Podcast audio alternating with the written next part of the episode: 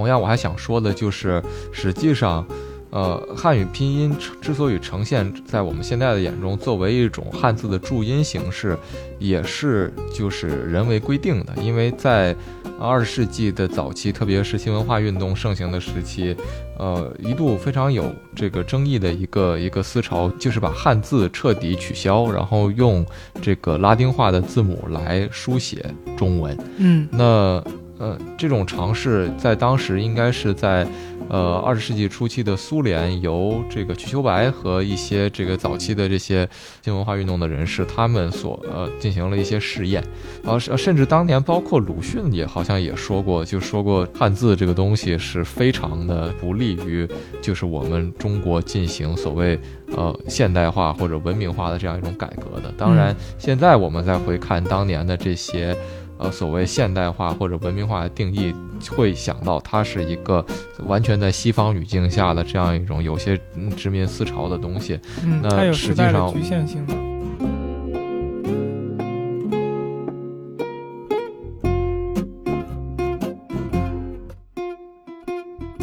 Hello，大家好，我是天宇劫机 Hijack。Hello，大家好，我是天宇风之谷书的大白。欢迎收听一个自由作者和一个创业者的话题电台天娱兔 FM。我们每两周更新一期，你可以在 Apple Podcast、Spotify、Google Podcast、荔枝 FM、网易音乐、喜马拉雅等泛用型播客客户端搜索“天娱兔”，拼音的天娱和阿拉伯数字的二找到我们。本台的微博和推特账号现已上线，同样搜索“天娱兔 FM” 可以找到我们。首先，我相信大家点进来的时候已经看到了这期节目的议题啊，就是关于这个汉语拼音。那可能看到这个题目会觉得有点神奇，为什么要讲汉语拼音？那我跟大白离学习拼音的年纪的确是已经相隔甚远了。呃，其实前两天我在看前段时间热播的这个节目，就是《乐队的夏天》的时候，他们那个歌开场之前都会有一个歌名占据全屏的那么一个镜头。嗯哼。然后当歌名是中文的时候呢，它下面有时候会在设计的角度上配一些拼音。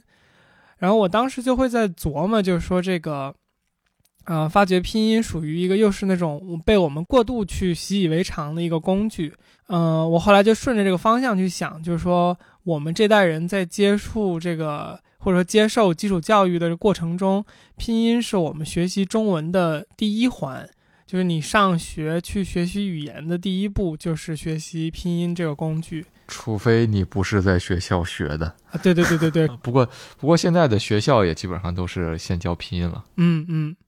那这个罗马字构成的这些这一套拼音，其实说它不是一一套非常历史悠久的一个方案。确实。它更多是一个被我们在近年来，呃，创造出来的一套系统。那它和我们中文文字这样的一个可能经过上千年演化的一个产物是有一定的差别的。嗯哼。但是我我我觉得比较神奇的就是，我是前段时间第一次意识到这件事儿的。嗯哼。那从这件事儿延延伸出去的话，一方面我比较想了解一下，就是说拼音在近代是如何被一步一步发明出来的。那我也去简单的搜索了一下，就是说不管是视频的节目还是类似。呃，咱们这样播客的内容，其实还没有人很完整的去给拼音做这么一个历史和它的这个成长过程的一个介绍。嗯那在另一方面，就是我和大白讨论过之后，也对就是这个议题产生了一些更多的想法。就是说，这个话题其实代表了一类所谓的这个 invented tradition，就是被发明出来的传统这一个大类的。存在的事物，就我们交流的时候，呃，你也提到了嘛，就是说关于这个汉字的简化，它其实还有一个第二步的二简字，这个其实我们很多人其实都没有太多的接触过，嗯，然后另外就是像春运这种，我们已经每年都会碰到的这个文化或者说生活产生的这种现象背后，其实它的历史也不是特别的长久。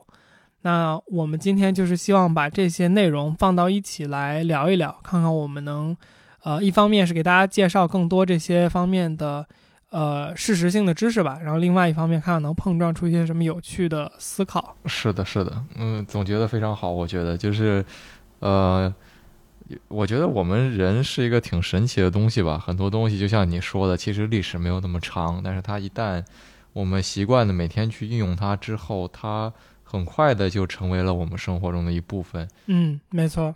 有的时候，你回想一个，就是你每天都非常这个习惯的这样的一个生活的环节，或者说你每天都会看的这么一个东西，然后你回想一下，你用它的历史其实也没有很久，包括我们现在所谓无孔不入的微信也好，支付宝也好，这些工具。它们的诞生也无非是在微信应该是十年前不到，然后支付宝应该是在稍微久一点，但是也没有那么久了。那那现在他们就是你仿佛离了他，他们这个生活就已经无法继续了一样的这样一个状况，嗯哼，就会让你去回想说，那二十年前或者说十几年前，在我们还是比较年轻，但是呃，我们的长辈们还处在这个比较青壮年的这个时期的时候，他们的生活其实也。没有，就是完全的无法接受，就是人的这样的一种适应性吧，我觉得是很有意思的。嗯嗯。那呃，说往回说一点，说回到啊，你非常感兴趣的这个拼音的这个话题吧，就是拼音这个东西，就是像你说的，它是一个特别习以为常，你在生活中每天要用的东西。原因就是因为。它实际上是有了一个你使用它的一个需求，嗯，然后人们才意识到需要一套工具来回应这个需求，嗯哼，有点像织布机一样，不是你有了织布机才去织布，而是你发现，哎，这个东西能让你织布变得更快，所以你才发明了织布机。那拼音的对它来讲的使用需求，实际上就是一个把。我们的中文变成一个这个罗马化的这样的一个需求，就是把它变成一个用罗马字母来表示，能够让我们的这个语言在国际社会上有更好的这样的一种这个传播能力，也方便就是比如在我们翻译和这个处理一些呃文字的时候，能够有一个对应的，比如英文或者法语或者拉丁文的这样的一种形式。嗯嗯。所以这个东西就是把汉字作为罗罗马拼音的这样一种尝试，是从，呃，十九世纪的这样一个初期，甚至这个二十世纪，它这样一直不断的这样延续的这样的一个步骤，就是因为在中国开始和清朝的中后期和外国有一些更频繁的交往之后，呃，发现我们的这个语言使用起来非常的繁琐，然后在这个汉语拼音推行之前，实际上一套非常。嗯，流行的这样的一套注音的方式叫叫威托马拼音嘛，就 Wait Giles，这个是，如果你看稍微早一些的这个汉学的这个英文著作也好，或者说现在一些比较老的文献，它这这种标音方式还一直存在。然后包括你看现在一些，比如北大、清华学校名字 Peking University、清华 University，包括青岛啤酒这些，就是你看着有点别扭的这种英文，实际上都是。威妥玛拼音的后面的一个变种叫叫邮政拼音，它的这样的一种表现形式。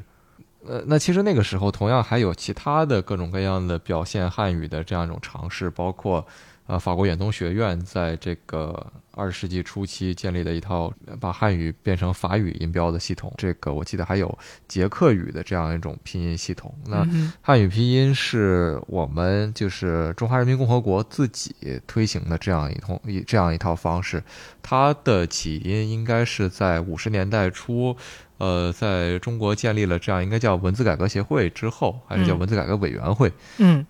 这个。文改会的两个主要任务呢，就是第一个是我们后面会提到的对汉字进行简化，还有一个就是发明一套这个比较好用的汉语拼音系统，那就是我们现在所用的汉语拼音了。嗯，不是因为说那个时候没有呃其他的把这个汉字作为呃拉丁化表现的这样一种方式，而是我们意识到说之前的这些种种的策略有它自己的局限性和问题所在。嗯，对。而它很多时候并不一定是，就是虽然我们说它表现的是中文，但它表现的不是我们现在呃当代意义上的普通话，而可能是一些方言。嗯，所以也就意味着我们在建立这个汉语拼音的时候，实际上本质上也是在一个推广普通话的这样的一个历史进程当中。嗯，同样我还想说的就是，实际上。呃，汉语拼音之所以呈现在我们现在的眼中作为一种汉字的注音形式，也是就是人为规定的。因为在二十世纪的早期，特别是新文化运动盛行的时期，呃，一度非常有这个争议的一个一个思潮，就是把汉字彻底取消，然后用这个拉丁化的字母来书写中文。嗯，那呃，这种尝试在当时应该是在。呃，二十世纪初期的苏联，由这个瞿秋白和一些这个早期的这些新文化运动的人士，他们所呃进行了一些试验，呃，甚至当年包括鲁迅也好像也说过，就说过汉字这个东西是非常的不利于就是我们中国进行所谓呃现代化或者文明化的这样一种改革的。当然，现在我们再回看当年的这些呃所谓现代化或者文明化的定义。会想到它是一个完全在西方语境下的这样一种有些殖民思潮的东西。嗯，它有时代的局限性嘛？对，文化不一定非是说，呃，按照西方的那套标准才是对的。但是，你另外一个角度上来讲，这个你把你自己的文化以更多元的方式呈现出去的尝试，是一个呃很很必要的事情。而且同时，他们反对汉字和这个。呃，文言文当时这都是同样的一套这个新文化运动的一个理由，就是这个东西创造了很高的这样一种知识壁垒，所以它让我们大量的普罗大众这个广大的普通人没有办法快速的去接触到就是文化，而成为文盲。那如果你没有文化、没有知识的话，其实包括现在也一样，你就会成为，甚至你说的难听一点，任人宰割的这样的一种，嗯。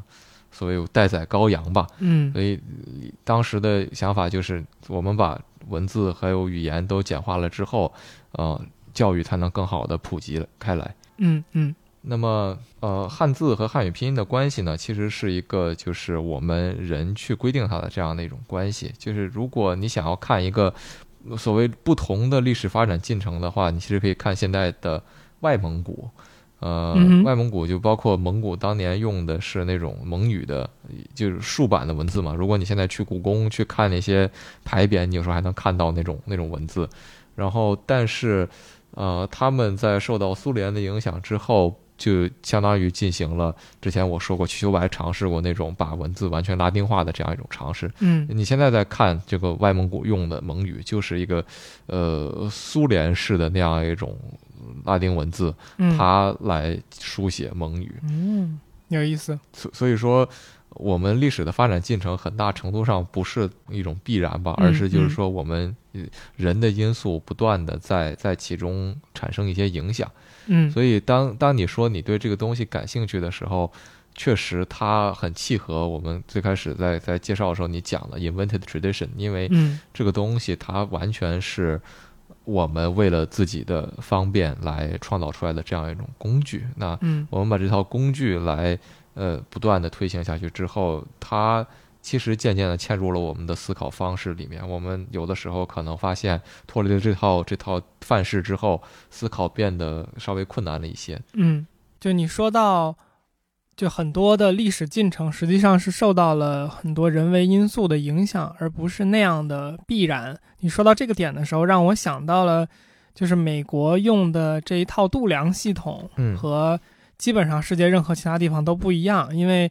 你也知道我在做衣服嘛，所以经常是要在这个 metric 和 imperial 这两套系统里面切换的。他们的这个公里是 mile，然后他们的这个厘米用 inch，这些东西都是一样的。我记得在我的印象里边，历史上还有一个他们的时期是考虑过要转换这个系统的，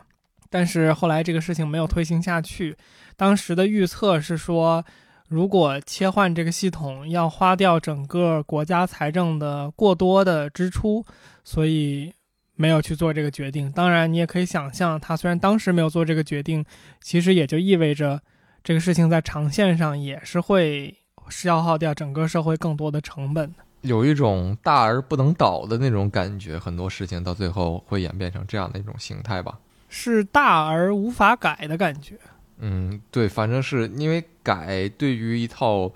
呃，就是所谓的度量衡来讲，相当于就是你把它推翻了，然后这个换一套新的嘛。嗯，对的，因为大而不能倒，在我的语境里面总像是那种，就你比如说某一个国家过大的银行是政府不允许它去破产的，因为它会导致经济崩溃之类的这种。呃，那我来补充一个部分，就是刚刚在你讲的历史的这个汉语拼音的历史的过程中，你说的是一个比较宏观的。呃，故事背景或者说这个拼音这一个整个的发展脉络，嗯，那这中间有一个比较重要的人物，它可以串联起来一些这个比较具体的拼音的故事吧。那可能，呃，影射到一个人身上的时候，也会更呃真实感强一点，比较细节嘛。嗯，那就是这个周有光这个人物，嗯，那他被嗯一一部分人称作汉语拼音之父。那你想，你听到这个名字，这个我们聊汉语拼音就不得不介绍一下这位。老先生了，是的。那，呃，周有光他本人首先是不同意这个汉语拼音之父的称谓的啊。大概的原因就是他自己讲过，呃，这个汉语拼音其实在很早之前就有。他在《汉字改革概论》他的这本书中说到，就是说，一九八二年的时候，我国人民自觉的汉字改革运动之幕拉开了。呃，监务人叫做陆壮章。他在这一年用他设计的字母出版了一本厦门方言的拼音课本，叫《一目了然出街》。嗯，呃（括弧切音新字下腔），把这种拼音设计为中国切音新字，因此人们把初期的汉字改革运动称为切音字运动。这个就和你刚刚讲的，就是说，呃，拼音在早期很多发展的过程中，它其实是用作一个方言的版本。这件事情其实就联系起来了。嗯，呃，那周有光也就想说，他在这个过程中可能只是在最后一棒，把就临门一脚的把这个汉语拼音的系统给确立了下来吧。嗯哼，说到这个临门一脚啊，临门一脚的部分就是周有光在代表中国人民共和国发言，就是也就是汉语拼音确立的这个一个明确的时间点，就是在一九八二年的时候。呃，他在国际标准化组织通过国际投票的时候，他是代表我们发言的，然后认定了这个汉语拼音方案作为这个汉语拼写的这个国际标准。是的，就是如果你放到现在来看，从零九年开始。我们对岸台湾其实他也放弃了自己曾经尝试的各种方案，而最终加入到了使用汉语拼音方案的这样的一种环境当中。所以基本上，呃，世界上的范围来看，无论你在哪个地方学中文，就是如果你是一个非中文母语者的话，现在你都会用到汉语拼音，因为这个对于学习普通话来讲，真的是一套非常好用的东西。嗯嗯。那至于这个台湾他们那边的这样的一种呃注音的历史呢，台湾之前选用的比如通用拼音，然后之前还有这个国国语罗马字这些东西，它的呃反反反复复的改变，也是让他们拼音出现了非常混乱的这样一种形式。现在的普遍的用法好像是呃人名的话，特别是你在零九年之前就拿到护照。你还是维持着这样一种这个通用拼音式的这样一种名字的拼写方式，但是我不是很确定，就是如果你是零九年就是台湾采用汉语拼音之后出生的人，因为因为我们还不认识年龄这么小的朋友，就是那那之后你的护照上会不会是跟我们大陆一样的那种汉语拼音的名字的书写方式？嗯嗯。因为我们都有在这个这个英语学校，包括海外上学的经历嘛，就是一定程度上，这个是一种判断你是哪儿来的这样一种人的方式吧。对于我们来说，就如果你看到一个汉语拼音的名字，如果它是一个像中文，但是又不是中，就不是汉语拼音的名字的话，你就要猜测它到底是来自于哪个地方。就我不知道你你会不会经常有这样的这种想法。但是我是会注意，就是说这个这个人的名字的，因为包括我的一个好朋友吧，他是他是一个印尼华人，然后最开始我都不知道他是华人，看到他那个名字之后，直到有一天他突然说了一句中文，吓了我一跳。然后因为他他虽然说的也不怎么好吧，但是他说其实我我是华人，然后我的姓是姓庄，然后他他当时那个拼写是。T J E N G，我当时怎么也没想明白那个东西是姓庄。T J E N G，我一直以为它类似于姓郑或者姓从，我都还能。嗯嗯嗯，可以可以。呃，我回到那个周有光的部分，就是周有光的故事里面有一个节点是他在呃之前上央视的一个节目的时候讲到过的。这个节点是。他曾经在上上海的这个圣约约翰大学呃就读，他在入学的时候给了他一张卡片，这个上面就也有你说的那个点，就是他的名字就是用上海话上海拼音写的。然后他发现的一个问题是，呃，当时这个学校的档案管理特别好，呃，因为是他们使用了这个字母管理法。一般他之前见到的是人数比较多的，但是那整个一个圣约翰大学可能三两个人就把档案管理的不错，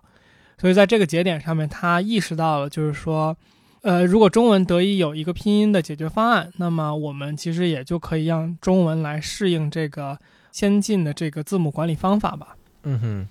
那这个意义其实也就不言而喻了。我们现在看到字母管理法的这个运用，其实在各个各个地方都有很明显的体现吧。那最最最基础的就是我们比如查字典，对吧？大家都知道这个字典的字母顺序其实就是一个字母管理法，就是按拼音的那个字母顺序来做的。那另外的一些拼音的优势也是相应的非常多、非常明确的。比如说，我们现在打字为什么可以用这个国际标准化的这种键盘，对吧？也是同样，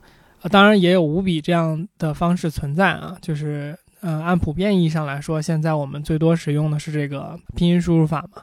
那汉语拼音的部分，其实在我们的了解过程中，其实就讨论到了这个二简字嘛。嗯。对，是当时你提出的这个东西是啊，不对，其实是当时你问了这个呃拼音的时候，我当时随口一说的，然后又激起了你的一个兴趣，好像。对对对，我对这个事儿非常有兴趣，因为你一说二简字，我脑子里边就想到了那个餐厅的餐，那个那个是我之前知道的一个对呃特例，对，但是就我我对这个东西的了解就停留在餐那一个字儿，还有我不知道算不算二简字儿的，就是你比如说。呃，当两个字是叠，是叫叠字吧，就是重复出现的时候，第二个字可以用那么一个奇怪的符号给代替掉，那个是二简字的部分吗？那个那个像是日语。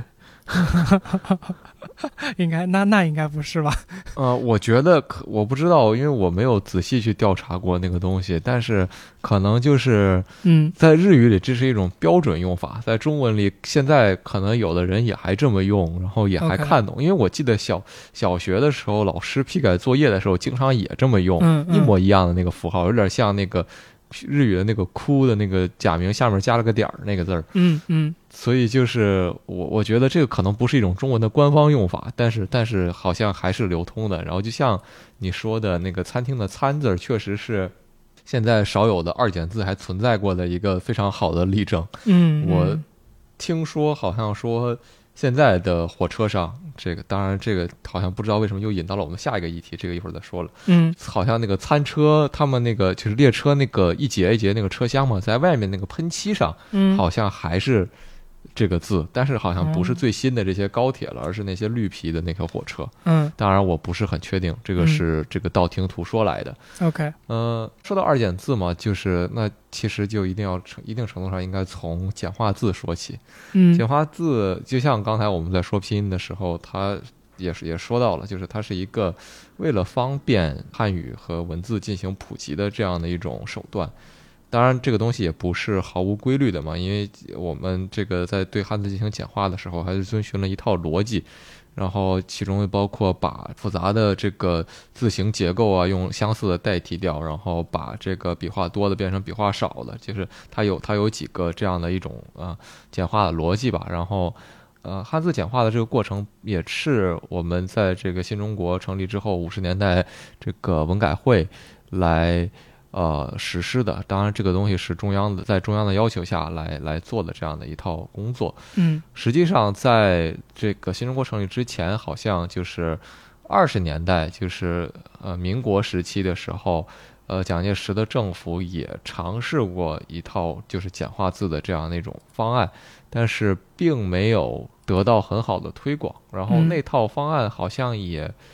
不是完全的，就是和我们现在意义上的简化字一样，它应该是把一些，比如说不同字体里的汉字的变体整理了一下，然后其中有些其实就跟我们现在的这个简化字是类似的，所以说一定程度上，简化字有我们五十年代后发明出的这样的一种东西，也有就是历史上不断演变出来的嘛，就是我们刚才短暂的提到了一点日语的例子，我现在就稍微再再说一下。嗯，包括日语这个这套文字体系，平假名和片假名嘛，包括特别是平假名，那个它的由来就是中国草书嘛，因为他们最开始在看这个中文文字，在比如抄经书的时候，抄着抄着就会觉得这个没有必要写这么长的一个字，那就画一个偏旁部首一样东西来做这个字的代替，然后所以说我们在看这个，比如。啊，和那个中文的那个安，好像是它的它的那个字形，就是有一点点类似，嗯，大概是有这样的一个由来。嗯所以说，就简化字它有一定的这个历史上约定俗成，大家不断的选用的这样的一种因素，也有就是像刚才说的人为规定的这样的一个因素。嗯嗯。那二简字实际上就是在这个七十年代末八十年代初提出的。我们刚才说的简化字是五十年代的产物嘛？它的来源是因为在那个思潮下，这个当时的政府认为。还是应该进一步的对汉字进行简化，然后以便于这个更好的推广。但是实际上试验了之后，应该是在八十年代初，呃，应该是这个一九八一年底的时候，这个我们推行了叫一个二简字的修简呃修订草案吧，这个东西。然后当时是对推行给了各应该是报刊呀，然后包括出版的这些机关，然后试用了一段时间之后，这个几年吧。然后发现这套文字实际上还是问题很大，因为它，的，改改革有一点过于的激进了。就是二简字它有它有一点，因为过于简化的问题，特别严重的是出现在就是人们的姓氏上。然后很多，比如说那个姓戴，然后姓傅，我不知道你记不记得那几个字，就是正常的姓氏是怎么写，还有姓萧，你会看到就是。呃，有的人他的姓氏被简化了，有的人那么就没有，然后渐渐的，好像把一个姓氏变成了两个，然后就是这个二简字，虽然在八十年代的中后期，八六年它被取消了嘛，因为用起来实在是，就是有一点没必要。但是很多人的姓氏并没有因此就改回去，因为你也懂得，就是现在看我们的这个去这个政府部门办公，虽然越来越方便了，但是。在没有无纸化的那个年代，其实很多东西还是非常的麻烦。嗯，所以说，包括你的财产呀，各种各样的东西，身份证啊，都需要重新重新办理。那这样的一种麻烦，就导致了现在的我们的人出现了就是一个姓变成两个姓的这样的一种呃现象吧。嗯，还有一个二简字，这个它被取消的一个另外一个根本一点原因，就是实际上没有必要进行。这一套二简的原因是他，他当时提出的口号是进一步的推行，呃，普通话和这个汉字嘛。但是当时在经过了三十年左右的这样的一种，呃，教育的推行之后，我们的这个文盲率实际上已经很低了，就是说不认识字的人已经。呃，真的不是很多了。然后再加上八十年代那个特殊年代，是一个中国引进这个计算机开始大量使用的这样的一个年代。虽然实际上，呃，互联网的在中国的大量普及要到九十年代的这个中后期，但是八十年代的时候，计算机会成为未来主流这件事情已经显而易见了。那当我们把文字转换成计算机的这样那种可显示的东西的时候，它就会有一定的问题所在。嗯。就是比如说输入法，输入法本本质上也是编译出来的嘛，就是你应该拿什么什么东西对应什么，这个东西就导致觉得说二简字它实际上会就像就像你说的这个美国最终没有选择 Matrix，它它还是接着用它 Imperial 那套那套系统，那那个东西叫什么？公制吗？对对，它没有用公制，而这个接着用这个英制的这套系统的。一个理由是一样的，就是因为它会造成大量的这种不必要的这种财政上的损失嘛。嗯嗯，你刚刚说这个的时候，我也是有同感的，就是很类似为为什么没有改变。我其实呃，刚刚听你讲日语嘛，日语和我们这个二简字或者说简化字的这个过程有点像，这个这有点像他回答了一个我本来想问你的问题，关于拼音，就是。这个假名、片假名、平假名，是不是一定程度上就有点类似于，他们对汉字的一个注音啊，就是有点像是他们的汉字拼音。我觉得是的，嗯呃，但是也不完全一样吧。就是我该怎么我该怎么回答这个问题？因为我不是特别了解啊，说实话。嗯但是因为你看古日语的时候，一个呃，我不知道大家知不知道的一个嗯现象，就是会有用汉字来注音日语的这样的一种行为。因因为在古代日本写汉字是比较这个通用的这样一套这个文字的手段嘛，呃，写假名是基本上就跟文盲差不多，所以甚至他们会用汉字来对日语原本的东西进行注音，嗯。比如说现在应该翻译叫“请多指教”吧，那个尤罗西古他的那个呃就会被写成“夜路死苦 原来不是 现在学习日语的学生 这么这么搞，而是当时的日本人也这么搞，可以的。”。是的，是的，当时呃就是日本古代的那个史学的典籍，有点像我们的《史记》吧，就是但他们分这个有两套呃比较有名的，一个是古世纪，一个是日本书记，然后其中应该是古世纪里面它的语言是就是一种比较抽象的呃语言，然后好像应该是到了。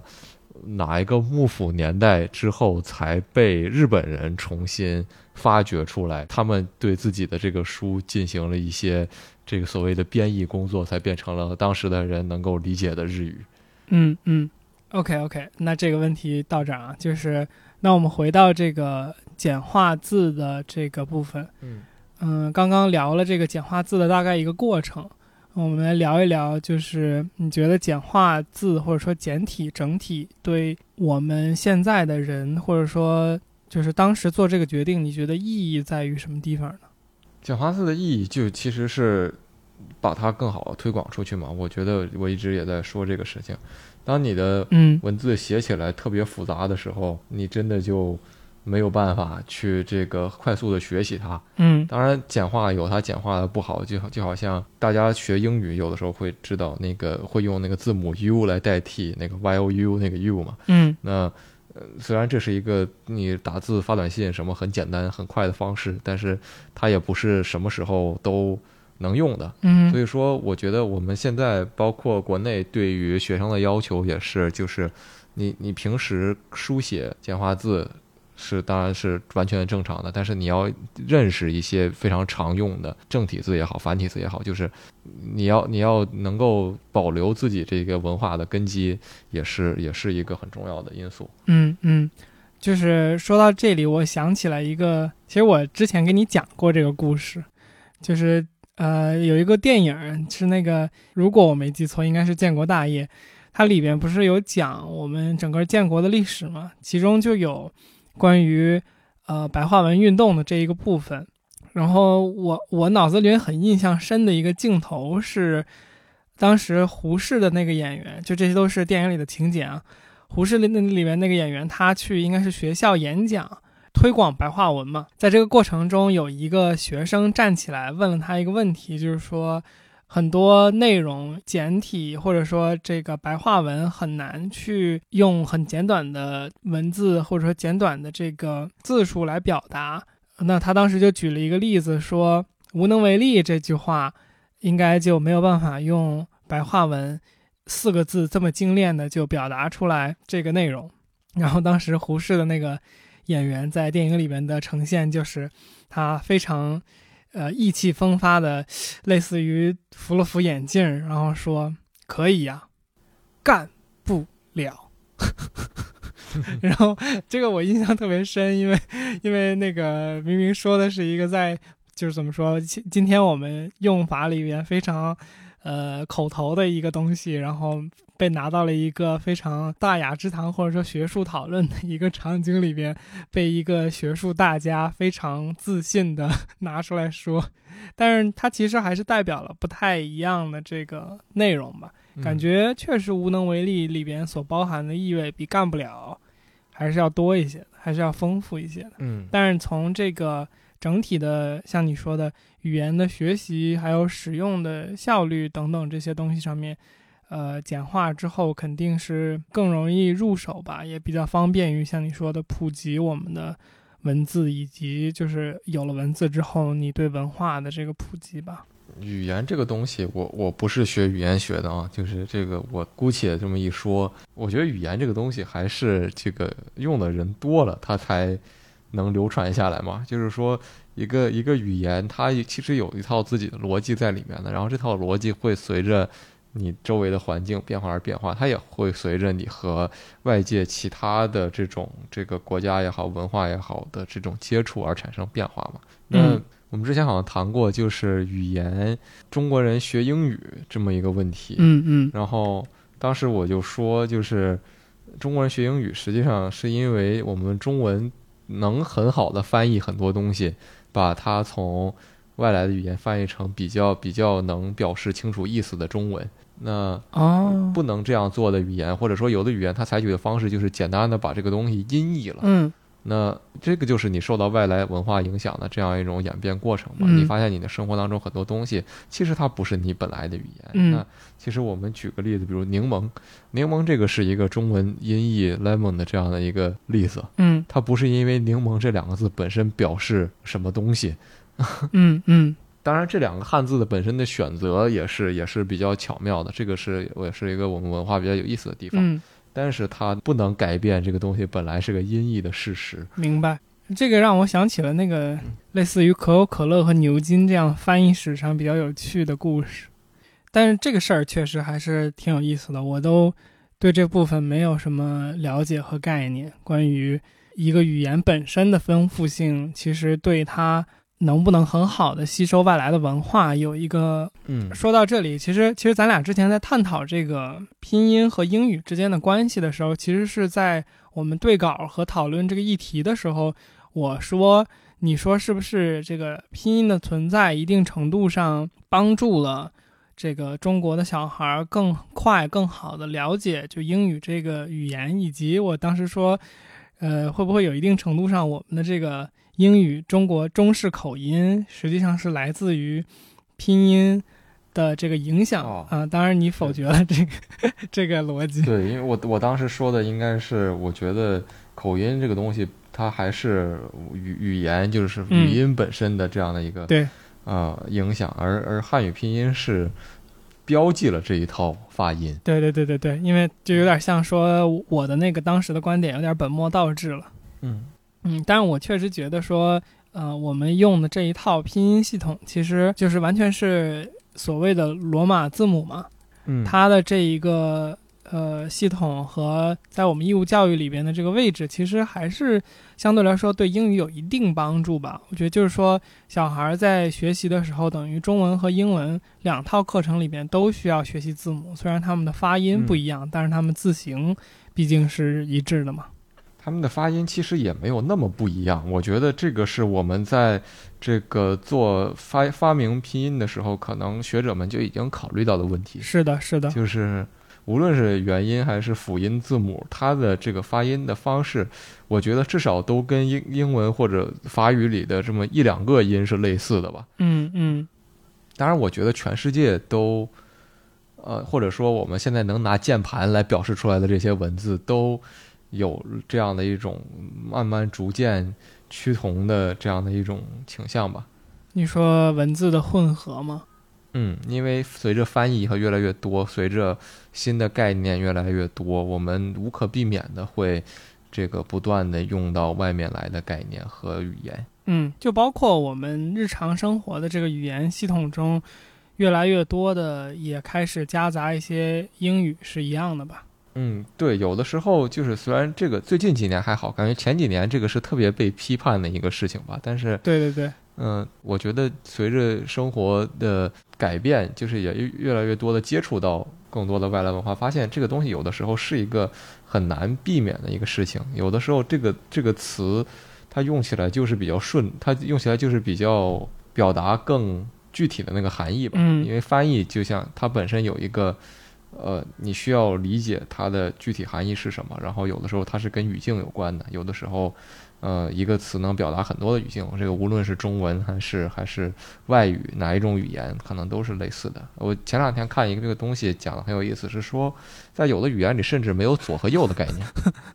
OK，我我我对颜色有，这一会儿我说，你先说这个。嗯，对，就是那篇文章讲，就是在一些这个山地还是海岛上的一些那个非常少数使用的语言，它可能对于方向的表述是。在在河的上游或者河的下游，然后或者是这个南北，类似于类似的这种感觉吧，就是它没有一个真正就是说我的左边是左手，我的右边是右手的这样一种概念。嗯嗯嗯，就是他当时那篇文章自己也写了，就是说我们现在听起来这件事儿虽然很不可思议，但是回想一下当年大家刚接触。这个概念的时候，就无论是在学校也好，还是幼儿园也好，还是家里教你的也好，就是说，比如说咱们俩面对面坐着，你的左边是我的右边，这个概念其实当年就困扰了很多人。嗯嗯，这个其实你到现在有时候你在跟对面的人交流的时候说，哎，你帮我拿一下你左边的那个东西，还是要脑子反应一下的。嗯，对的。你说到这个，让我想起了前一段时间我看一个就是关于。颜色这个概念的视频的时候，呃，它里边就讲到了一些理论性的东西，包括一个部分就是说，每一个地区的人对于颜色的本身这个语言里边的量是不一样的。就是你像中文里边，好像还有英文里边，相对来说颜色就比较多，就是有比如说大家日常使用语言中就超过，比如说七八种。颜色，嗯，那有的国家可能会更多，就是可能有呃上十种。那也有一些这个语言和这个文化里边本身日常能够指代的颜色可能就三四种，嗯，那可能对于他来说，紫色和红色是一个颜色，嗯，就是这种吧。那如果要去比如说对于一些颜色进行本土化的这种翻译的时候，就会遇到同样的像柠檬这样的问题。嗯，我觉得我们稍微有一点点。走的比较远啊，啊，我们回到最后一个我们的主议题上啊，就是关于春运这个部分，啊，春运同样是一个文化现象，也是一个我们现在习以为常的一个每年都会被提出的一个议题。嗯，其实，哎，说实话，我觉得这两年春运的概念没有原来那么的被媒体所反复强调，或者说没有那么变是一个重量级的话题了，可能是因为我们的。春运的这些呃，差点说物流了，就这个交通系统做的越来越好了吧？是不是？我估计是吧。因一方面是有高铁这个越来越普及嘛，然后它变相也带来了这个给给航空业带来了很大竞争压力，所以说，嗯，航空这个飞机的票价没像没有像原来那么贵了吧？很多时候它可能跟高铁类似，或者稍微贵一点点。那嗯。这样，那个大家的选择也就变多了嘛。然后再加上现在，随着我们这个劳动法这个推行的越来越完善，就是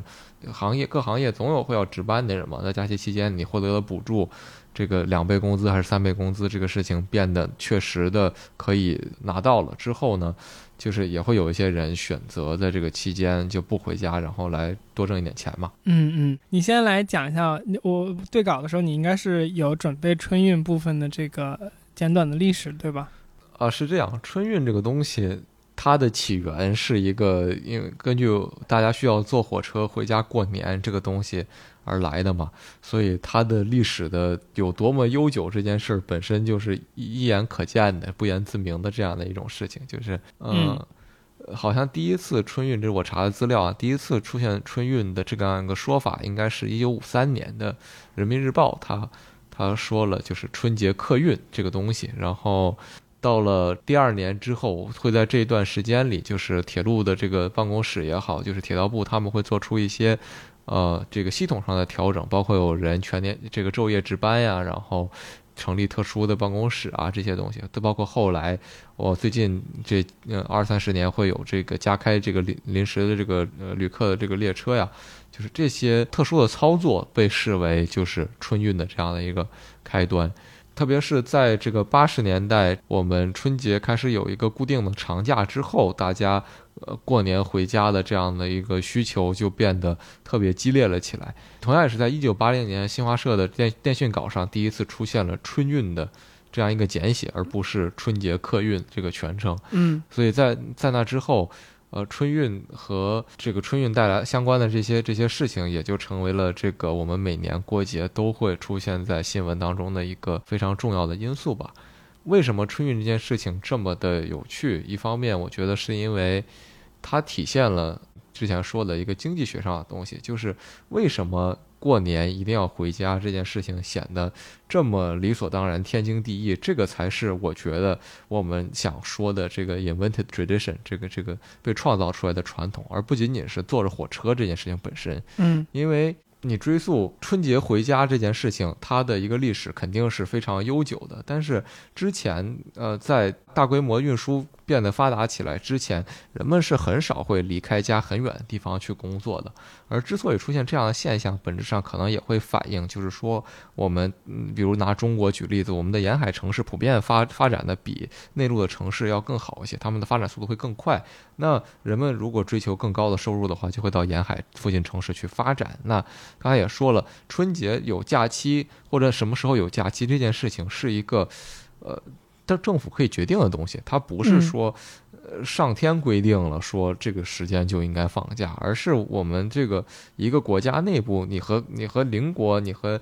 世界上任何一个国家都是自己放自己的嘛。那春节这个假期这么长，给了大家一个这个回家的一个机会。不然的话，如果春节只是正常的一个工作时期的话，虽然大家也会在文化上、在情感上倾向于这样做，但是这样做的人数就不会像这个我们现在有的这样这么多。嗯这是一个因素。那这刚才说到的文化和历史上的这个情感因素，这个东西也不是那么，呃，就是天经地义的吧？我觉得它首先是有一个天文学的因素吧，就是一年的这个起始在哪里。无论在世界各个国家，都是伴随着这个农耕社会的发展，就是随着播种和收割的这样的一个规律，还有天上的这个这个气象变化来决定的。那春节这个期间，它本来就是可以作为一年开始的一段时间，它也是就是冬天嘛。对于我们北半球来说，是一个没有什么这个太多的呃农忙的这样活动的这样的一个季节。那呃，如果我们回想起一些春节习俗的话，我们发现这个这个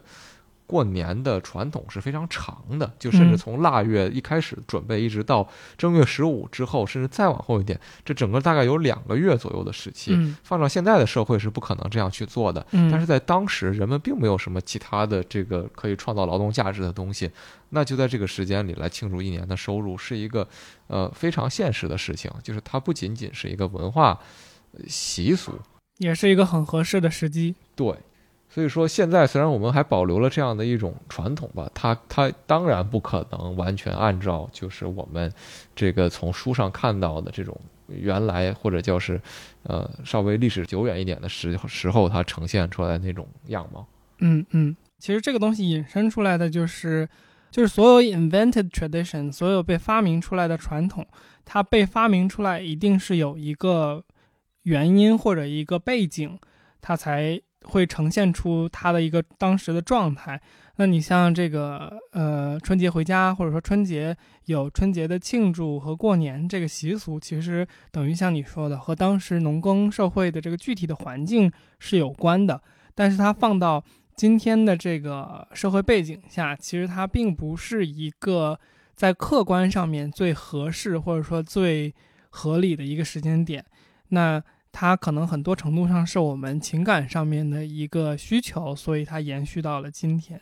嗯而且说实话，就是呃，你仔细想一想，可能这种寒冬腊月的出行并不是一个最舒服的时机嘛。那你对于现代社会来说，对吧？这个放假或者说休闲的时间放在一个最寒冷的时间段，嗯、可能也未必那么的合理。嗯，我觉得这也是体现出为什么我们最近这些年，当然今年肯定不是了，就是会喜欢在春节的假期，很多人去东南亚，去暖和一点的地方。去南半球。对，OK，那说回到就是呃这个被发明出来的传统啊，就是我整体感觉有一个趋势，就是我们因为社会节奏的变快，我们节目里边也无数次提到，就是说这个社会节奏变快导致的一些一些问题，或者说一些现象嘛。这个，但是不可回避的是，我觉得我们对被发明出来的传统的接受速度也是越来越快了的。是的，你像一些我们的口语化的一些表达，呃，它很快的变成一个很大的现象。然后它，但是它又很快的变成一个这个过时了的东西。对，那你像最这个在我们生活中现在占据了一个很大的部分的，像移动出行、移动支付这些东西，现在我们其实已经变成一种很平常的东西了。你像现在，如果我出门没带手机，也就是上周就发生了一回的事情，我居然在二零二零年出门一整天没有手机，我觉得我简直是寸步难行。但是确实，我觉得这个速度是变得越来越快了的。是的，我记得我，呃，当时大学在美国读嘛，然后我记得我哪年回来的时候，其实就是那一年，移动支付一下子变成一种非常普及的东西。我我回来跟朋友一起出去吃饭，结账的时候我说来来来，我来吧，我来吧，他们也就后来同意了。同意之后，那个服务员问我说：“先生，您怎么结账？”我说：“那个刷卡吧。”然后一桌子人看着我，像看一个牛一样，就那种，就 你在干什么？还有哦，对对对对，还有那个，就是前段时间我去长沙嘛，我我相信长沙的朋友们可能也会有这种感觉，就是我在想象长沙的朋友们如果去其他城市，会不会觉得这种短途出行特别不方便？因为。长沙现在已经就是那种共享小电驴特别特别普及了，满街都是，就是和我们在其他城市的那种共享单车是一个数量的那种。你能看到，可能在一个比较繁华的出行比较密集的一个路段，在那个人行道上，可能有三四排很长很长的那种共享小电驴，那个场景也是挺壮观的。当时去长沙的时候，我就可能骑了一两次。我觉得这东西在短短途出行上面来说实在是太快乐了。我整个我感觉就是长沙加小电驴这两个东西，让这个城市在我心中的好感度无限上升。然后我在想，就是如果长沙的人慢慢形成这样一种习惯，然后再去到其他城市的时候，其实也会有一个比较大的差异的感受。就是虽然我相信从那些小电驴的新旧程度上来看，这件事情可能推行下来也不会时间太长吧。嗯，是的，我们的生活，这个大家每天都处在一个用手机各种各样的流媒体互相的交流的状态的时候，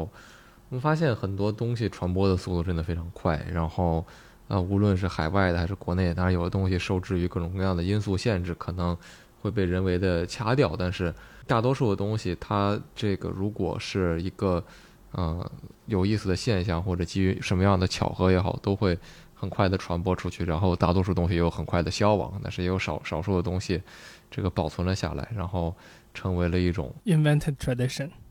也不也不能完全用 invented tradition 来套这个东西吧。就是，嗯，我我更多想说的是，invented tradition 在一个地方可能会被另外一个地方来当做。传统就是当做真正的 tradition 来看。最后收尾的时候，稍微举个例子吧。呃，双十一啊，这个东西，呃，现在放在十一月十一号之前，这个东西是被当做光棍节来看的。嗯。但是，甚至光棍节它本身都不是一个传统，而是一个这个约定俗成的东西。然后，呃，我们如果把这个模式来习惯了之后，然后如果外国的朋友来问为什么双十一双十一你们要购物？对吧？那其实这个东西就有点像，我不知道 Black Friday 背后有没有一个，虽然这名字听起来有点基督教意味在里面，但是它背后有没有一个真正那么 make sense 的历史？嗯，所以就是我们的我们的东西和呃外面的东西进来的时候，我们东西出去的时候，这种文化的壁垒有的时候也不是那么容易就随着呃媒体的出现而消亡的，有的时候媒体的出现或许也加剧了，就是。呃，双方的这个文化壁垒，因为自己内部你的社会里面的已经有足够的信息让你获取，所以说你可能也不那么倾向于去轻易的带着非审视或者带着非游客的心态去看外面的这些东西吧。嗯嗯，我我我补充一下，就是关于黑屋的起源，这个是因为说，就是黑五是感恩节的同一天嘛，就是十一月的第四个星期四，然后也是这个。啊，这个是因为在加拿大黑五并不是 不是感恩节跟黑五不是同一天。啊，对对对对对啊，我准确的说是，呃，感恩节的后一天，感恩节星期四，黑五是星期五嘛，呃，然后这个时候大家就开始圣诞节大采购嘛。然后另外就是黑五这个黑的来源是，就是传统商家会用这个不同颜色的墨水记账，也就是我们所谓的这个红色是赤字，然后这个黑色的意味就是有盈利，所以黑五就是就是盈利日嘛，那种赚钱的周末。对对对对对，赚钱的周五。我刚才想从你说的那个话题引向一个问题，就是我们在聊这个被发明的传统这个问题。呃，其实涉及到了一个你说到很多的东西，在我们这个互联网的时代，很快的被普及开来啊。嗯，其实有一个议题是很很多年前在互联网进入一个成熟期之后就被提及过的，但是很多年我感觉又没有人听，没有听到有人讨论的一个，就是我们曾经以为说，就是电视时代这种传媒，大家看的东西都是一样的嘛。就是大家去了解的东西和这个熟知的东西，往往都是那几个主流电视台的主流时段的一些内容。嗯，而互联网推行开来的时候，我们感觉就是人是被划分开来的，就是不同的人看到的是不同的内容。嗯，但是我最近这段时间的个体的感受，或者说近几年的个体感受，又是说，互联网虽然。一定程度上，在你的喜好方面有这样的功能，但是它在一些比较大一点的文化现象上面依旧是类似的。因为互联网的信息过多了，就是，呃，每一个人都成为这个信息的生产者，每一个人都能发声的时候，这个声音就意义没有那么大了。所以，这个反过来又导致有某一个声音变成主流之后，这个主流的力量依然在。就依然是一个所有人都会注意到的，当然不是那种意义上的所有人，但是就是大多数人。是的，我觉得最近几年里，在这个传媒的这个学界里面比较兴盛的讨论，就是新新兴的这些互联网媒介也好，包括直播也好，或者说呃手机端的这个推送也好，它是不是能够作为推翻一种。呃，自上而下的这样一种这个主宰的霸权，然后包括我们这个普罗大众有多多大程度上能够借助这些新兴媒体来实现自己在这个流行文化上的一些对对自己生活的支配吧。但是这个东西又无可避免的会被，比如说。呃，政府的管控啊，然后包括算法的改变来来影响。当你处在一种就是我们之前第一期就提过，呃，由算法来这个决定你能看到什么的时候，其实每个人他的影响力就不再是一个完全由。观众或者说完全由社会自发决定的东西了，而是一个可以被这个少数个体来来影响、来引导的这样的一个东西。而且在这样的机制之下，少数人的引导会使这个你的你的这样一种媒体也好、文文化作品也好，获得更多的关注。就好像，呃，B 站也好，或者说任现在任何一个视频网站，或者说。流量这个做做内容的网站，它都会有官方推荐这种东西。那官方推荐实际上本质就是一种凌驾于公众的意志之上的一个东西嘛。但是公众意志又成为它背后的一个推手，就是你看到了一个官方推荐的文章，你觉得很好。OK，那我觉得我们这一期其实稍微聊的有一点点的碎，逻辑顺序没有那么清晰，对，有点点碎，因为后面有时候想起前面的问题。又翻回来讨论，但是我感觉这一期好的地方在于我们给到的信息可能会比平时那种单纯是我们两个讨论议题的时候会多一些。是的，而且你像拼音啊、二简字这些故事的这个内容，包括他们和像你讲到的一些这个国外的一些其他的国家和文化的这种类似情境下的对比。还是挺有意思的。我觉得，如果从一个跨学科的角度来讲的话，呃，类似这样的经验或者说类似这样的知识，还是在潜移默化中可能会有帮助的。对，我感觉最后我们稍微进化进入到了一点所谓的类似于对对参与式文化的这样一种讨论吧，就是大家在新的文化背景里面也成为了。一定程度上，呃，来创造影响我们生活的这种传统的一份子吧。就是无论你在主观程度上有多大的这样的一种意愿，但实际上，呃，我们也都不完全是被动的参与者。嗯，但是就是现在公众这个角色，因为呃有了像你说的这些各种各样的工具之后，它可能变成了一个很大的意义上的团体或者叫个体。然后我们以这种团体或者叫一个大集体的个体的方式，在影响着这个传统的演进吧。嗯，因为我们还是有很多不同的身份吧，在不同的社会的这样一种环境里面，大的环境也好，小的环境也好，嗯，我们的定位会也会随之变化。没错，OK，不错。那我来读一下结尾的口播。欢迎收听一个自由作者和一个创业者的话题电台天娱兔 FM。我们每两周更新一期。你可以在 Apple Podcast、Spotify、Google Podcast、荔枝 FM、网易音乐、喜马拉雅等泛用型播客客户端搜索“天域兔”，拼音的“天域”和阿拉伯数字的“二”，找到我们。其实我发现，我们搜索“天域”也可以找到。呃，本台的微博和推特账号现已上线，同样搜索“天域兔 FM” 可以找到我们。这个必须搜索“天域兔 FM”，因为微博和这个推特上面叫“天域”的人太多了。OK，本期的内容就到这里，拜拜，拜拜。